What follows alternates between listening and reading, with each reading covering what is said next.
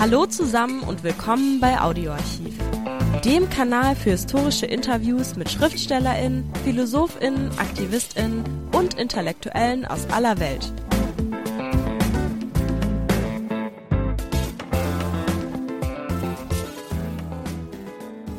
Hallo, der Verlust an zivilisiertem Verhalten hat in der Regel Barbarei zur Folge, sagt Günter Grass in unserem Interview. Als wir das Gespräch mit dem Literaturpreisträger in Behlendorf bei Lübeck führten, übrigens auch der Ort, an dem sich auf dem Dorffriedhof das Grab des 2015 verstorbenen Schriftstellers befindet, meinte Günter Grass die Festung Europa und insbesondere den Hass in Deutschland nach der Einheit ohne Einigung, wie er die deutsche Wiedervereinigung charakterisierte. Günter Grass kritisierte 1994 schon den fehlenden politischen Willen, dem entgegenzutreten und stattdessen das Grundgesetz zu demolieren, wie er es nennt. Europa und Deutschland mutierten zur Festung gegenüber Einwanderern und Flüchtlingen und lebe diese Festungsmentalität, was Barbarei erzeuge. Fast 30 Jahre später ist dieser Barbarei tatsächlich Alltag. Täglich ertrinken ungezählte Frauen, Männer und Kinder im Mittelmeer. Auf dem Kontinent wird wieder endlos Krieg geführt. Faschistische, rassistische und ultranationalistische Parteien regieren in vielen Ländern mit. Die neuen Medien haben Unternehmen die Kontrolle von Hetzern, Verschwörern, Antidemokraten und Rechtsradikalen im Internet überlassen. Demokraten, Intellektuelle, Journalisten, Andersdenkende werden von rechten Rotten und Banden täglich angegriffen und verfolgt untrügliche Kennzeichen von Barbarei, schon in der Vergangenheit. Barbarei ist kein Naturzustand, sie entwickelt sich, sie wächst und gedeiht, aber nur dann, wenn dies die gesellschaftlichen, zumal die politischen Eliten zulassen. Und wenn die sich wehrende Zivilgesellschaft keine politische Unterstützung erhält und es keine Rahmenbedingungen gegen die Barbarei gibt. So hat Deutschland bis heute weder ein zeitgemäßes Einwanderungs- noch Staatsbürgerschaftsrecht. Günter Grass wies schon 1994 auf mögliche Folgen hin, wie viele andere auch, unbeachtet. Das Gespräch mit Günter Grass wurde in seiner Werkstatt im Behlendorf geführt. Viel Spaß. Das deutsche Volk ist ein Volk von Freien und deutscher Boden duldet keine Knechtschaft. Fremde Unfreie, die auf ihm verweilen, macht er frei. Hm. Dies sagte Jakob Krümm in der Nationalversammlung der Frankfurter Paulskirche. Er wollte, dass dies als Artikel 1 in eine neu zu schauende Verfassung aufgenommen wird. Die damalige Nationalversammlung hat dies abgelehnt, noch bevor sie zwangsweise aufgelöst wurde. Herr Grass, ein Jakob Grimm hätte wohl auch heute wenig Chancen, wenig Aussicht auf Erfolg, wenn er einen solchen Antrag diesmal im Bundestag stellen würde? Das ist eine lange Geschichte, eine wechselvolle. Wenn wir noch ein bisschen weiter zurückgehen, äh, gab es ja zum Beispiel im 16., 17. Jahrhundert aufgrund der religiösen Verfolgung wechselseitigen einen ziemlichen Andrang auch in Deutschland von Flüchtlingen, zum Beispiel aus Frankreich. Als Ludwig XIV. das Toleranzedikt von Nantes aufkündete, war der große Kurfürst in Preußen, Brandenburg-Preußen, bereit, seinerseits ein Toleranzedikt zu erheben. Das hatte natürlich bei ihm auch äh, nicht nur ideelle Hintergründe. Das Land war ausgepowert durch den Dreißigjährigen Krieg und er bekam aus Frankreich eine handwerkliche und eine merkantile Elite, ausgebildete Leute. Also Preußen hätte sich nie so entwickeln können, wie es dann später sich auch bis ins Unheil entwickelt hat, ohne diesen Zuschub aus Lyon und aus Frankreich, wo ganze Belegschaften von damaligen frühindustriellen Betrieben nach Deutschland kamen und Dinge aufgebaut haben, die es vorher nicht gab. Es kam sicher hinzu, dass der Kurfürst durch die mütterliche Seite kalvinistisch war und das in einem lutherischen Land. Und so hatte er eine kleine Hausmacht mit den Hugenotten, die aus Frankreich und auch aus Holland kamen. Das äh, bedurfte dann äh, eines weiteren Toleranzerlasses, um zum Beispiel die lutherischen Pfarrer dazu zu bewegen, von den Kanzeln aufzuhören, gegen die Calvinisten zu wettern. Also zum Beispiel Paul Gerhardt, der berühmte, und in seinen Liedern ganz, wenn man so will, weltoffene, tolerante, beinahe spirituelle Schriftsteller, war als Pfarrer unglaublich eng. Und hatte seine Pfarrei verloren. Ein regelrechtes Berufsverbot wurde gegen ihn ausgesprochen, weil er dieses Toleranzedikt nicht achtete. Es hat also diese Wechselfälle immer wieder gegeben, auch im Umgang mit Juden und in allen Dingen. Und was Sie dann zitiert haben, das liegt in einer langen Linie, das Auf und Ab, bis in unsere Tage hinein. Äh, nun darf man aber bei der Geschichte von 1848 vielleicht nicht vergessen, dass die Folgen dieses halbherzigen Einsatzes für Liberalität und Offenheit wieder Abgeordneter, bürgerlicher Abgeordneter, kurz nach revolutionären Phase in einer versuchten Konstitutionalisierung einer verfassunggebenden Versammlung äh, dieser fehlende Einsatz dazu geführt hat, dass im Nachhinein die Folgen waren, dass Berufsverbote ausgesprochen wurden, auch gegen Jakob Grimm Verbannung und bei denjenigen, die sich mit Gewalt zur Wehr setzten, Verfolgung, Hinrichtung, Auswanderung aus Deutschland. Besonders aus, besonders aus, aus, besonders aus Baden. Aus Baden. Nicht nur aus politischen Gründen, wahrscheinlich auch aus wirtschaftlichen Gründen. Ja, weil die politische Verfolgung dann auch wirtschaftliche Konsequenzen hatte. Nehmen Sie die Zeit der Sozialistengesetze, wo viele Sozialdemokraten aus ihren Städten ausgewiesen wurden. Das waren zumeist Handwerker deren Existenz wurde vernichtet. Allein schon Bebel als Drechslermeister hatte große Mühe, seinen Betrieb aufrechtzuerhalten. Ohne seine Frau hätte er das nie leisten können, weil er ständig im Gefängnis saß. Und das hat viele dann in die Auswanderung getrieben.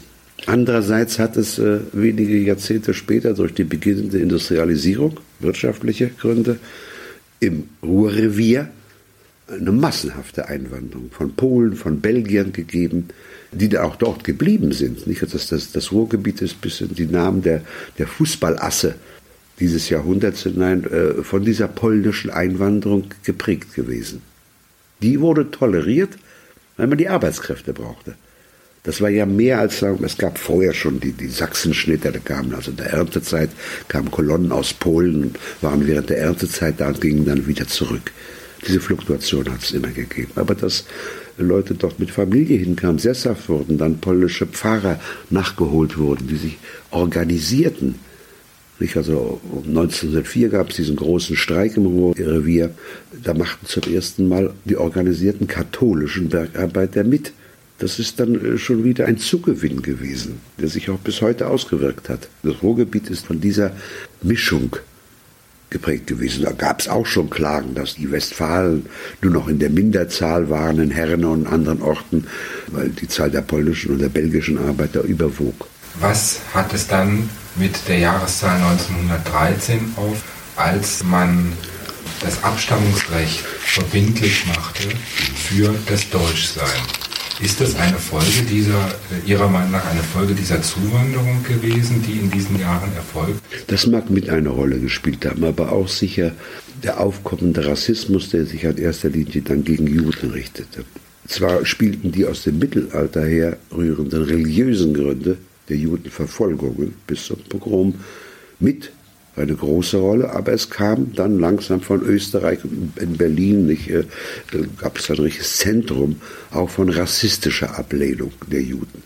Und das hat sicher mit dazu beigetragen, dass dann das Deutschtum als etwas reinzuhaltendes hochgehalten wurde und das fand dann in die Gesetze hinein. Wie kann man das verstehen, dass äh, bis heute noch ein solches Recht Gültigkeit, ungebrochen trotz einer Geschichte im 20. Jahrhundert? Das liegt sicher unter anderem auch daran, dass trotz häufiger Nennung der sogenannten Stunde Null es weder 1918 noch 1945 eine Stunde Null gegeben hat.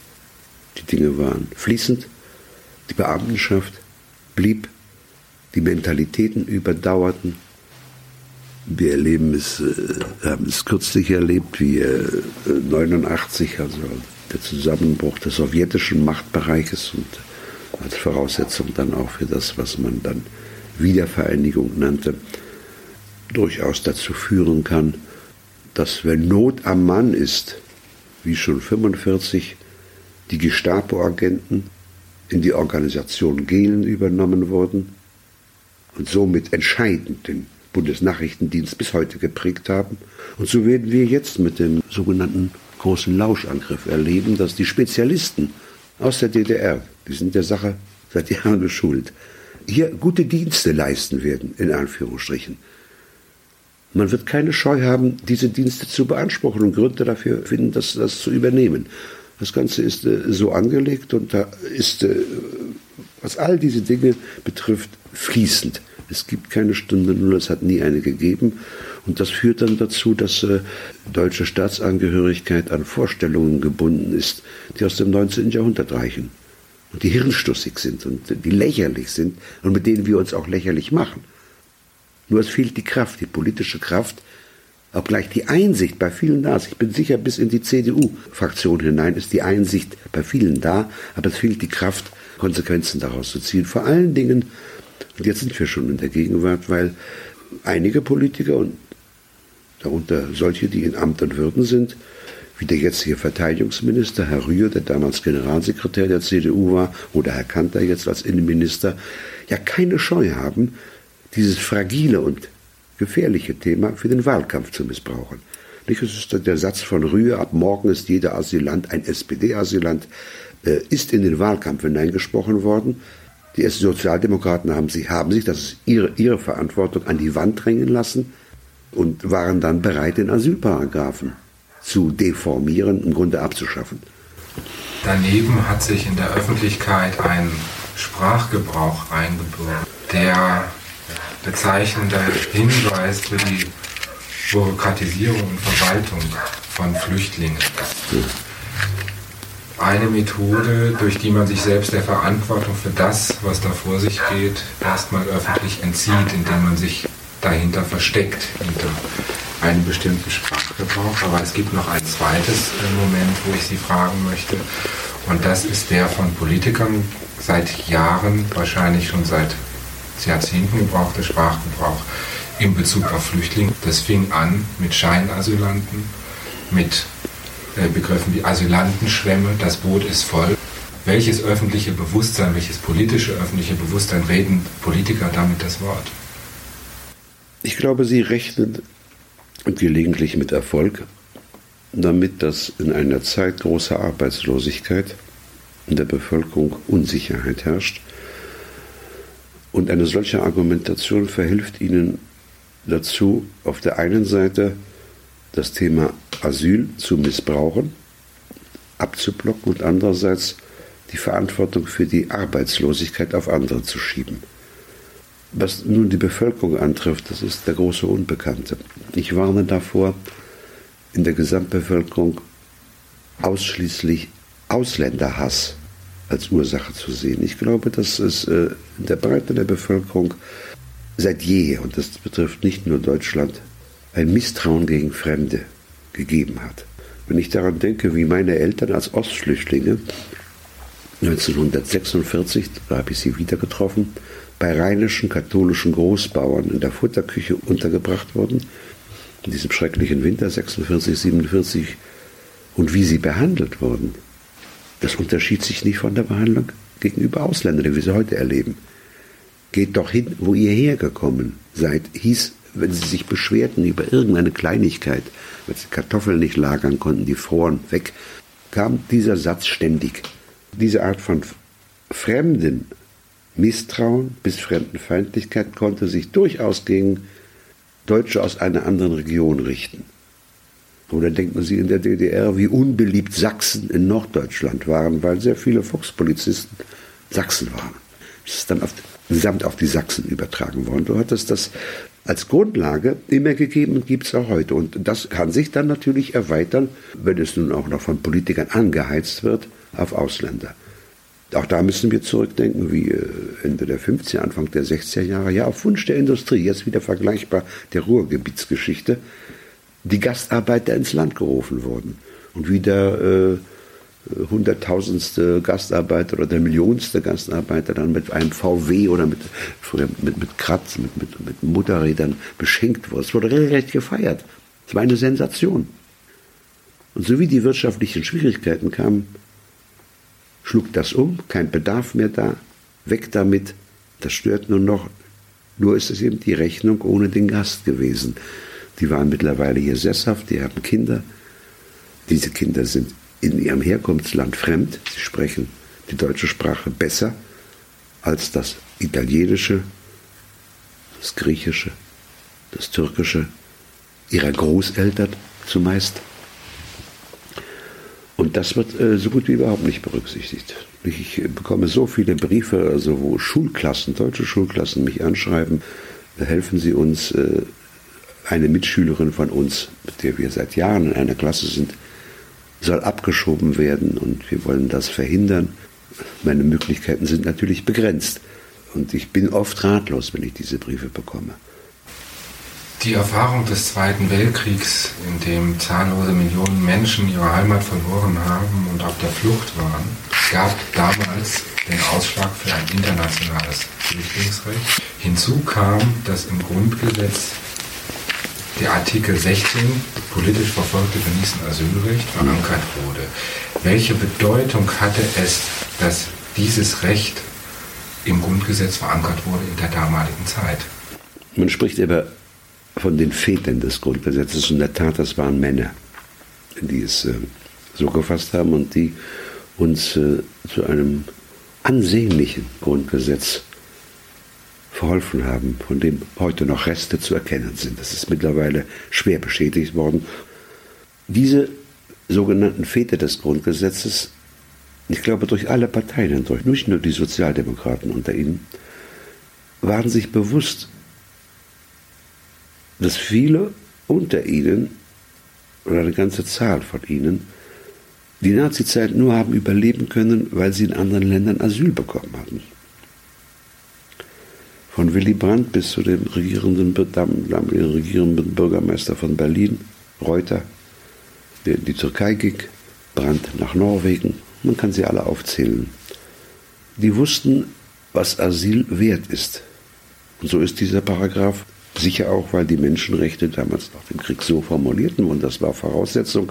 Aber diese besondere Prägung unseres Asylparagraphen führt auch auf diese Erfahrung von Politikern zurück, die das Exil kannten. Was bedeutet es dann heute, dass man nicht nur den Paragraphen quasi so ausgehöhlt hat, dass er fast abgeschafft, sondern in Deutschland zahllose Menschen in Lagern leben? Familien, Kinder. Was bedeutet das für eine politische Kultur? Es gibt ja diese ständige Warnung vor Verfassungsfeinden. Wenn man genau hinschaut und sieht, wie das Grundgesetz Verlauf der letzten Jahre, insbesondere nach 89, deformiert und demontiert worden ist, sitzen die Verfassungsfeinde im Bundestag. Sie sind tätig.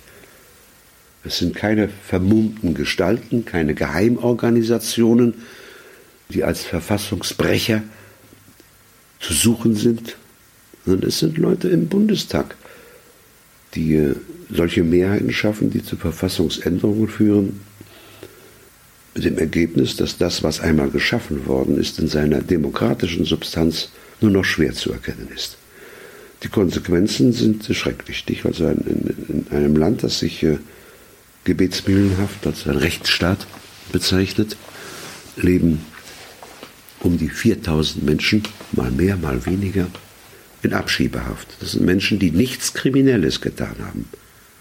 Nichts Kriminelles kann man ihnen nachweisen. Aber sie leben in Haft. Es ist auch keine Untersuchungshaft. Ein rechtloser Zustand, der, als es damit begann, und auch das Wort im Amtsdeutsch Schüblinge eingeführt wurde, auch noch Journalisten motiviert hat, dort zu recherchieren, in diese Abschiebegefängnisse zu gehen. Es gab Berichte und dann wurde es Alltag. Wir leben heute damit, tagtäglich. Gleich geht's weiter mit dem Interview. Zuvor noch der kurze Hinweis. Liked uns, wenn es euch gefällt. Wenn man daran erinnert, wie ich es in der Paulskirche vor ein paar Monaten getan habe, tut man empört, als wisse nicht jeder, dass es diesen Missstand gibt und dass man sich schämen müsste, weil so etwas möglich ist und zwar tagtäglich möglich ist. Warum ist der Intellektuelle in Deutschland, wenn er auf diese kritischen Dinge hinweist, so in die Defensive gedrängt? Das ist ein ganzes Bündel von Fragen, das Sie da auftischen. Zum einen glaube ich, gehört dazu, dass in Deutschland, sowie die Verhältnisse ein bisschen schwierig werden, das Sicherheitsbedürfnis vor dem Freiheitsbedürfnis arrangiert. Sicherheit hat dann Vorrang und das schafft dann Mehrheiten für solch unsägliche Deformationen im Grundgesetz und auch solch unmenschlichen Handlungsweisen wie die Abschiebehaft und das permanente Abschieben. Was nun den Einspruch von Schriftstellern betrifft, ich will das nicht dramatisieren. Also in, in, Amerika haben Intellektuelle so gut wie überhaupt keinen Einfluss. In Frankreich ist das anders gewesen, hat sich auch verändert, das ist eine andere Tradition. Bei uns hat es mal eine Phase gegeben, äh, Ende der 60er bis in die 70er Jahre hinein, wo es so aussah, als könnte man äh, diesen konstruierten Gegensatz zwischen Geist und Macht überbrücken. Es war möglich mit Politikern wie Heinemann, wie Brandt, wie Karl Schiller, Erler und der, der damals jüngeren Generation wie Rau und Eppler als Schriftsteller im Gespräch zu sein, im kritischen Gespräch. Es wurde zugehört auf beiden Seiten. Ein wünschenswerter Zustand, bloß das ist verloren gegangen. Also es ist durchaus möglich, auch so etwas in Deutschland wieder zu erreichen. Nur heute sind wir sehr weit davon entfernt. Als persönliche Konsequenz der Änderung des Asylrechts haben Sie 1993 die SPD verlassen. Ja. Sind die Gründe für Ihren damaligen Austritt heute immer noch gültig? Vielleicht mehr denn je? Und halten Sie sie von der politischen Betätigung fern? Also der Austritt aus der SPD bedeutet für mich nicht, dass ich meine politische Grundeinstellung, die auf Erfahrungen meiner Jugend, meiner Kindheit beruht und die Konsequenzen, die ich nach 45 daraus gezogen habe. Und nach diesen Erfahrungen definiere ich mich politisch nach wie vor als Sozialdemokrat oder genauer gesagt als demokratischer Sozialist. Das hat mit dem Parteibuch nichts zu tun. Aber es ist so, dass äh, dieses Herausbrechen des Kronjuwels Asylrecht aus der Verfassung Mithilfe der Sozialdemokraten mich zum Austritt bewegt hat. Nicht grundsätzlich, denn es gab auf dem davorliegenden Parteitag, einem Sonderparteitag der Sozialdemokraten, eine Reihe von vernünftigen, flankierenden Beschlüssen, die eine Neuformulierung des Asylrechts zum Ziel hatten und gleichzeitig das überständige Thema Neuformulierung der deutschen Staatsangehörigkeit in einem moderneren Sinn, in einem weiterfassenden Sinn zum Ziel hatten. Dann ging es darum, Deutschland als Einwanderungsland zu, zu, definieren und gleichzeitig, wie es andere Länder tun, fluktuierende Einwanderungsquoten festzusetzen. Ich weiß nicht, ob die Politiker zu wenig Fantasie haben, sich die Konsequenzen einer solchen Veränderung vorzustellen, oder ob sie, obgleich sie sich es vorstellen können, dennoch so handeln dann wird es kriminell. Nicht dann entwickeln wir uns, und das ist der erste und entscheidende Schritt, zum Überwachungsstaat. Und nähern uns dann Verhältnissen an, die wir zu Recht in der DDR verurteilt haben. In ihrem Roman Ein weites Feld sagt Fonti einmal, die Wahrheit ist ein weites Feld.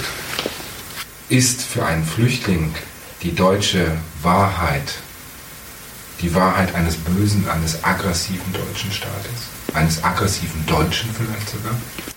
Was Sie als Beispiel angeführt haben, ist sicher ein äußerst unangenehmes Willkommen, wenn man ankommt und man wird äh, nach dem Aussehen beurteilt und demnach behandelt.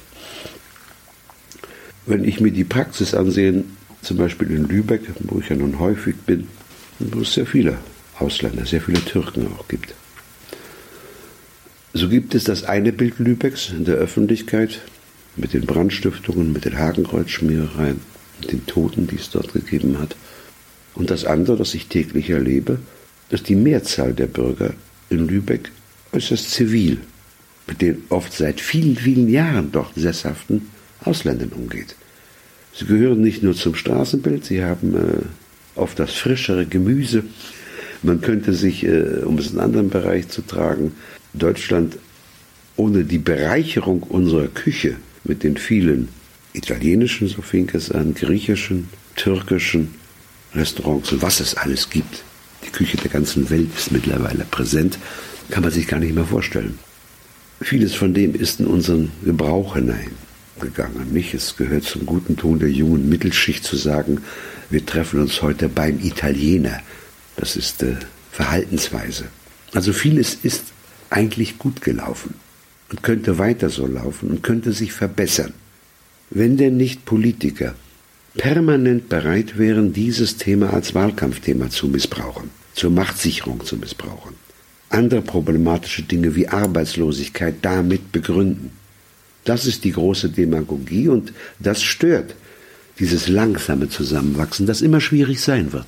Natürlich ist das nicht einfach. Ne? Länder mit großen Einwanderungsquoten, Amerika, man sieht, welche Reibereien es da gegeben hat und immer wieder geben wird. Und dann auch natürlich auch zwischen den verschiedenen Ausländergruppen geben wird. Es gibt einen merkwürdigen Antisemitismus unter Schwarzen. Oder es gibt äh, zwischen schwarzen und lateinamerikanischen Einwanderern Gegensätze. Oder zwischen Vietnamesen die nach Amerika gekommen sind. Und den Spaniern an der Westküste, den spanischen illegalen wie äh, legalen Einwanderern. Ich äh, komme gelegentlich mit einer Gruppe hier aus Mölln zusammen, die nach dem Mordanschlag sich da zusammengetan haben, miteinander leben heißt das. Äh, da gibt es große Schwierigkeiten, wenn man Veranstaltungen machen will, in denen zum Beispiel kurdische Musik gesungen wird. Dann bleiben bestimmte Türken weg. Oder sehr viele sogar weg. Und das ist ganz schwierig zu vermitteln. Es ist ja auch nicht zu erwarten. Warum sollten wir erwarten, dass nur Engel ins Land kommen?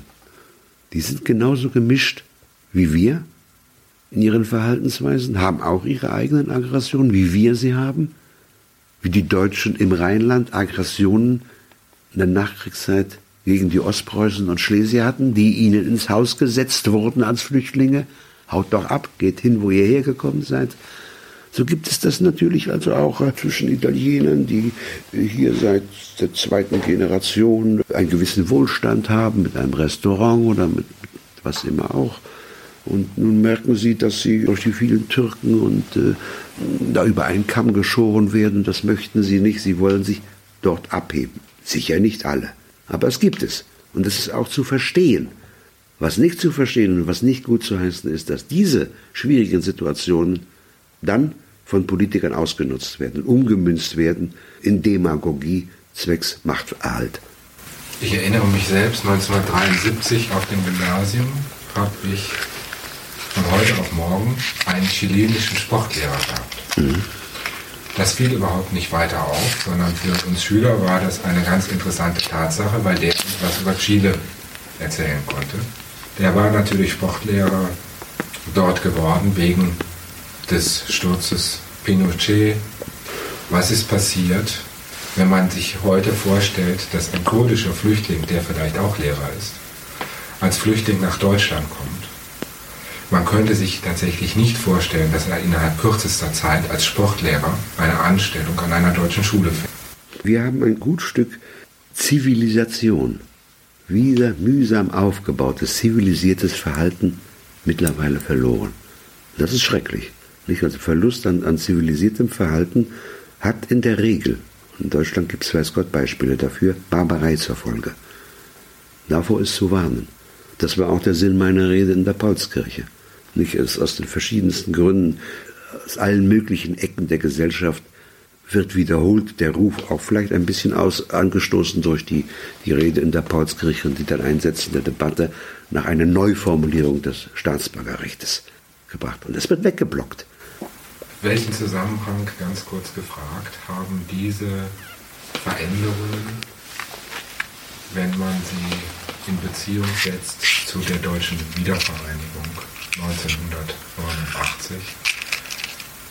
Ich habe das ja nun schon oft gesagt und äh, es bleibt nichts nicht übrig oder nicht erspart, äh, zu wiederholen, dass diese große Chance, dieses Geschenk, das man uns gemacht hat, mit der Vorarbeit der tschechoslowakischen Reformkommunisten, Solidarność, Gorbatschow, war es auf einmal möglich. Fiel es uns in den Schoß. Unblutig, obgleich auf beiden Seiten schwer bewaffnet, zur Einheit zu kommen. Und das ist dann überhastet geschehen. Eine Einheit ohne Einigung. sodass man heute, nachdem die berechtigten Hoffnungen der DDR, eines Tages wird das hier vorbei sein, wir kommen zusammen, so enttäuscht worden sind, sind wir wahrscheinlich getrennter als zuvor. Und nach wie vor liegt eben äh, Baden-Württemberg äh, sehr weit weg von Mecklenburg und wird von dieser Grenzöffnung kein Gebrauch gemacht. Es spielt sich ja bis Berlin hinein, wo die Mauer weg ist, aber im Grunde noch weiter besteht. Das Ost- und das West-Berlin leben nach wie vor nebeneinander, nicht miteinander. Diese Art von Deutsche zweiter Klasse sich durchaus in, in diese Einkastelungen hineinfügte im Umgang mit Fremden, mit Ausländern. Und wovon wir noch gar nicht gesprochen haben, dass bis in den Bereich der, sagen wir mal, Gutwilligen, die aufgrund der Verbrechen, der deutschen Verbrechen während des letzten Weltkrieges, subsumiert unter dem Ortsbegriff Auschwitz, die setzen sich seit Jahren dafür ein, dass ein Denkmal in Berlin für die Juden gebaut wird. Und sie begreifen nicht, dass sie in dem zum Beispiel der ungezählten, man weiß keine genaue Zahl, ermordeten Sinti und Roma in Auschwitz-Birkenau die Teilhabe an diesem Denkmal verweigert wird, sie das Selektieren weiter betreiben. Bis in diesen Bereich geht es. Es gibt keine säuberliche Trennung. Hier sind es die, die, die für eine multikulturelle Gesellschaft sind und die, hier sind die, die, die Fremdenfeindlinge. Nein, es geht bis in den Bereich hinein, wo Leute durchaus äh, Ausländern gegenüber aufgeschlossen sind, äh, die aber aus einem äh, philosemitischen Verständnis heraus dann andererseits bereit sind, diese Art von Selektierung zu betreiben. Ich halte das für untragbar, dass man andere, die auch ermordet worden sind und äh, darunter auch sehr viele, auch Deutsche, Oppositionelle, die in den Konzentrationslagern ermordet worden sind, sie alle gehören dazu. Man kann das nicht in Rasse trennen. Die Rassengesetze waren, wenn auch anders formuliert, nicht nur für die Juden zuständig mit den schrecklichen Folgen, sondern auch für Sinti und Roma. Also das Ganze ist sehr komplex. In Deutschland spricht man im Gegensatz zum Beispiel zu Großbritannien oder Frankreich nicht von Rassismus. Und als Rassist möchte sich niemand bezeichnen lassen. Man spricht von Fremdenfeindlichkeit. Was ist denn da der Unterschied für Sie? Ich glaube, es gibt gute Gründe dafür, weil ähm, der Rassismus zu den von mir soeben genannten Verbrechen geführt hat. Überdimensionalem Ausmaß. Das kann man von Fremdenfeindlichkeit im Vergleich dazu nicht sagen. Es ist ja mehr die Ablehnung anderer Kultur, anderer Lebensweise oder eine generelle Furcht vor dem Fremden, der durchaus auch ein Deutscher sein kann, die da eine Rolle spielt. Also ich hatte diese Differenzierung schon für angebracht. Herbert Leuninger ist Pfarrer und war Vorsitzender von oder katholischer Pfarrer, Sprecher von Pro Asyl. Und der hat das Ganze mal so zusammengefasst zum Asylgesetz. Das Gesetz hat Modellcharakter. Es führt vor, wie leicht Menschen durch die Anknüpfung an eine einzige Eigenschaft, in diesem Fall Flüchtlinge zu sein, aus unserem Sozial Sozialsystem herausdefiniert und ausgegrenzt werden können so dient das Gesetz nicht nur der Abschreckung mit sozialpolitischen Mitteln. Es schwebt zugleich das Damoklesschwert über den Köpfen einheimischer Armer, Behinderter und Obdachloser, die sich nicht mehr sicher sein können, dass ihnen nicht schon morgen weitere Ausgrenzung durch die Einführung der alten Gruppenfürsorge oder neuer Sondergesetze widerfährt. Ist das die politische Kultur, die, auf die wir uns im neuen Jahrtausend in Deutschland einzustellen haben? Ich halte die, die, diese Beurteilung für völlig richtig und stichhaltig und sie unterstützt auch eben ähm, ähm, meine nicht nur Vermutung, auch Erfahrung, dass sich diese Furcht vor dem Fremden in fremden Hass umkehren kann, gerichtet gegen Ausländer, aber auch gegen Inländer. Und wenn Sie nach dem nächsten Jahrhundert fragen, so befürchte ich, dass nicht nur Deutschland, sondern sich dieses entstehende Europa über die Währung, über den wirtschaftlichen Zusammenschluss als Festung definieren wird. Alle Anzeichen deuten darauf hin. Und das heißt Abschottung, wobei dann nur noch fraglich bleibt, ob es gelingt, ein Kontinent mit so viel Küste, man sieht es im Mittelmeerraum, ob man ihn so abschotten kann. Jedenfalls eines lässt sich heute schon sagen, wenn man etwas als Festung definiert, hat das eine Ausstrahlung nach innen. Es entsteht eine Festungsmentalität. Und wir haben diese Mentalität schon als etwas weit verbreitetes. Mit all den Hysterien, mit der Bereitschaft, zivilisierte Verhaltensweisen über Bord zu schmeißen, Verfassungen zu demolieren, Gesetze zu verabschieden, die Barbarei zur Folge haben, wie zum Beispiel die Abschiebehaft. Und alles aus dieser geschürten und mittlerweile europäisch übergreifenden Angst heraus, wir könnten überfremdet werden. Ich will noch etwas dazu sagen. Man vergisst dabei, ich möchte äh, eigentlich über die kulturellen Auswirkungen, möchte auf die hinweisen. Fast alle großen kulturellen Leistungen, allen Sparten der Künste, sind Ergebnisse von Begegnungen verschiedener Kulturen gewesen. Die rein gehaltene Kultur hat immer in kürzester Zeit zur Sterilität geführt. Das sind die Einflüsse von außen. Paris ist als Kunststadt geworden durch die vielen Ausländer, die hingekommen sind. Nach der Oktoberrevolution, die, ob Chagall oder Sotin, die kamen aus Russland, Kandinsky, Jawlinski in Deutschland. Die Spanier dann äh, geflohen, auch vor Franco. Da, Paris war der Anziehungspunkt. Das hat diese Stadt groß mit einer kulturellen Ausstrahlung. Heute ist, ist, Paris mittlerweile eine Museumsstadt geworden, aber die Ausstrahlung ist geblieben. Oder nehmen Sie im Bereich der Literatur den pikaresken Roman, der in ganz Europa Schule gemacht hat. Also vom den frühen Vorläufern dann bis zu einem Höhepunkt in Spanien, da fing es an, bei Cervantes mit Don Quixote. Und dann ist das in Frankreich ein Rabelais. Dann gibt es einen deutschen Schriftsteller Fischer, der übersetzt Rabelais. Ein Jahrhundert später schreibt Grimmelshausen den Simplicissimus. Es gibt Entsprechungen in England, ob es äh, Tristram Shandy ist von Lawrence Stern oder bis in die Moderne hinein. Dickens nicht zu vergessen. James Joyce mit seinem Ulysses, auch das ist ein picaresker Roman. Ja, bis in die russische Literatur hinein geht es mit dem Oblomov, dem Roman Oblomov. Und all das ist entstanden, wenn man genau hinschaut, fußend auf morgenländischen Erzähltraditionen, die durch die Mauren nach Spanien hineingebracht worden sind. Das haben die Spanier lange bestritten, auch aus einem Reinhaltebedürfnis heraus. Aber die Literaturwissenschaft äh, kann es belegen, wie stark die Einflüsse der hohen maurischen Kultur in Spanien über Jahrhundert gewesen ist und dass ein Cervantes ohne diese maurischen Einflüsse gar nicht denkbar ist. Das hat zu europäischen kulturellen Höhepunkten geführt, die des Anstoßes von außen bedurften. Wenn wir das abschotten, werden wir auch kulturell verarmen. Unsere Zivilisation geht über Bord. Wir fallen in Barbarei zurück, aber auch kulturell werden wir äh, uns im Sterilen bewegen. Wir haben in, in, einem Land wie Deutschland aus allen möglichen Bereichen heute schon Beispiele, wie äh, junge Türken anfangen, äh, nicht nur anfangen, sondern mit Ergebnissen da sind, mit ausgezeichneten Romanen, Erzählungen, Gedichten, Kriminalromanen.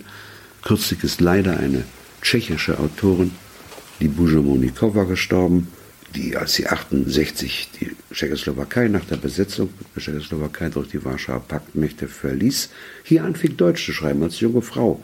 Und sie ist zu einer bedeutenden ganz wichtigen Autorin geworden. Ihr Roman Die Fassade ist ein Musterbeispiel dafür, wie jemand mit großer Kenntnis der deutschen Sprache, aber auch einem distanzierten Verhältnis dazu, ganz anders mit ihr umgehen kann, zu ganz überraschenden Ergebnissen kommt. Und solche kulturellen Ergebnisse entstehen nur durch Begegnung, Vermischung und durch das Einlassen auf das andere. Wie muss der Staat Bedingungen schaffen, dass die von Ihnen angesprochene Vermischung als etwas Positives erlebt wird, als Bereicherung und nicht, wie es jetzt der Fall ist, als etwas Negatives und als Bedrohung. Der Staat lügt sich in die Tasche. Das heißt, wir, der Staat ist etwas Abstraktes. Der Staat hat gar keine Tasche.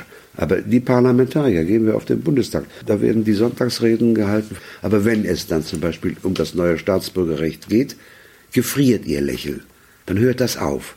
Dieses äh, nahezu schizoide Verhalten der Politiker führt dazu, dass Dinge, die seit langem einsehbar sind und nach Veränderung schreien, dennoch nicht verändert wird. Das führt zu diesem Stillstand, zu dieser Stagnation in allen möglichen Bereichen unserer Gesellschaft. Nicht nur was den Arbeitsmarkt betrifft, sondern eben auch im Umgang mit den Menschen, die wir hier ins Land gerufen haben, die hier Asyl gesucht haben, die wir aufgenommen haben und die sich eine lange Zeit lang auch als gastlich aufgenommen empfunden haben und die sich hier heimisch gemacht haben und die nun bis in die zweite, dritte Generation hinein auf barbarische Weise wieder wie Fremde behandelt werden, bedroht von Abschiebung. Es gibt sicherlich sehr viele Deutsche, die engagiert mit Zivilcourage sich auch für ja. diese Leute einsetzen, die zum Teil unter erheblichen Bedrohungen, rechtlichen, hm. der Gefahr, kriminell zu werden, kriminalisiert zu werden, weil sie etwas tun, was äh, der Gesetzgebung momentan nicht angenehm ist. Und trotzdem gibt es eine breite Bevölkerungsmehrheit, die sich für diese Sachen überhaupt nicht interessiert. Stehen wir nicht nur in Deutschland, sondern auch in Europa vor einer Konfrontation neuer Prägung? Ich kann mir nun als Schriftsteller jemanden vorstellen, der nicht gerne mit Türken an einem Tisch sitzt, der dieses Essen absolut nicht mag und der dennoch als zivilisierter Mensch gegen die Abschiebung von Flüchtlingen ist. Das ist durchaus denkbar und möglich und ist Praxis. Ich nenne das nur als ein Beispiel. Aber viel wichtiger ist, und ich möchte diese Sendung auch dafür nutzen, doch daran zu erinnern, Sie haben es selber gesagt, wie viele in Deutschland sich engagieren. Hier in Nachbardörfern, kleine Gruppen. Es sind immer Minderheiten, es sind immer Minderheiten gewesen. Es liegt in der Natur der Sache, dass es sich nur um Minderheiten handeln kann, die sich engagieren. Es ist nicht die katholische Kirche oder die protestantische Kirche, die Kirchenasyl gewährt, sondern es sind einzelne Pfarrer, katholische wie protestantische, die das auf sich nehmen. Wie hier der Pfarrer Harich äh, in Lübeck und wie es katholische Pfarrer in Bayern getan haben und immer noch tun. Und die möchte ich ermutigen, nicht locker zu lassen. Wir können das nur ändern, wenn dieser Druck von unten, auch diese beispielhafte Handlungsweise, indem man diesen Menschen beisteht, indem man als Schriftsteller, wenn man die Chance hat, das Wort zu ergreifen, wenn man, was bei mir nicht oft vorkommt, die Gelegenheit hat, in der Paulskirche zu reden, dann das auch zu nutzen. Einer der Untugenden unserer Zeit ist wegzuhören. Wenn man etwas in der Paulskirche sagt, ist das Weghören etwas schwieriger. Das gilt es zu nutzen und damit zu arbeiten. Nur so ist zu verhindern, dass dieses Europa, das wir im Grunde alle wollen, nicht zu einer Festung missrät, dass dieses Europa nicht nur ein Währungseuropa ist, allein wirtschaftlich ausgerichtet mit einer sozialen Schieflage und dem gemeinsamen Abwehrwillen gegen alles, was von außen kommt. Und da gibt es in all diesen europäischen Ländern Gruppen, die sich dagegen stellen, die sich dagegen wehren. Ich habe zum Beispiel, was meine Roma Sinti Stiftung betrifft, viele Impulse in Spanien erfahren von spanischen Intellektuellen, die sich dort für die Gitans in Spanien einsetzen, die oft würdigenden Situationen, in Slum-ähnlichen Behausungen um den Rand von Madrid herumhausen müssen. Das sind Impulse, die ich da empfunden habe und die ich versuche hier weiterzugeben. Und so möchte ich auch dieses Gespräch verstanden wissen als ein Impuls, an all diejenigen, auch an die Schüler, die sich für den Mitschüler einsetzen, dass er nicht bei einer Nacht- und Nebelaktion ins Flugzeug gesetzt in die Türkei geschafft wird und dort gibt es keine Verwandten mehr. Dort ist dieses Kind, das kaum noch Türkisch spricht oder jedenfalls, sie wird sofort als Fremde dort erkannt, äh, die ist dann in einer hoffnungslosen Situation. Diese Dinge passieren und das ist beschämend. Danke, dass ihr bei Audioarchiv dabei wart. Folgt uns, dann verpasst ihr keine Folge. Und vergesst nicht den Like-Button. Bis nächste Woche, euer Audioarchiv-Team.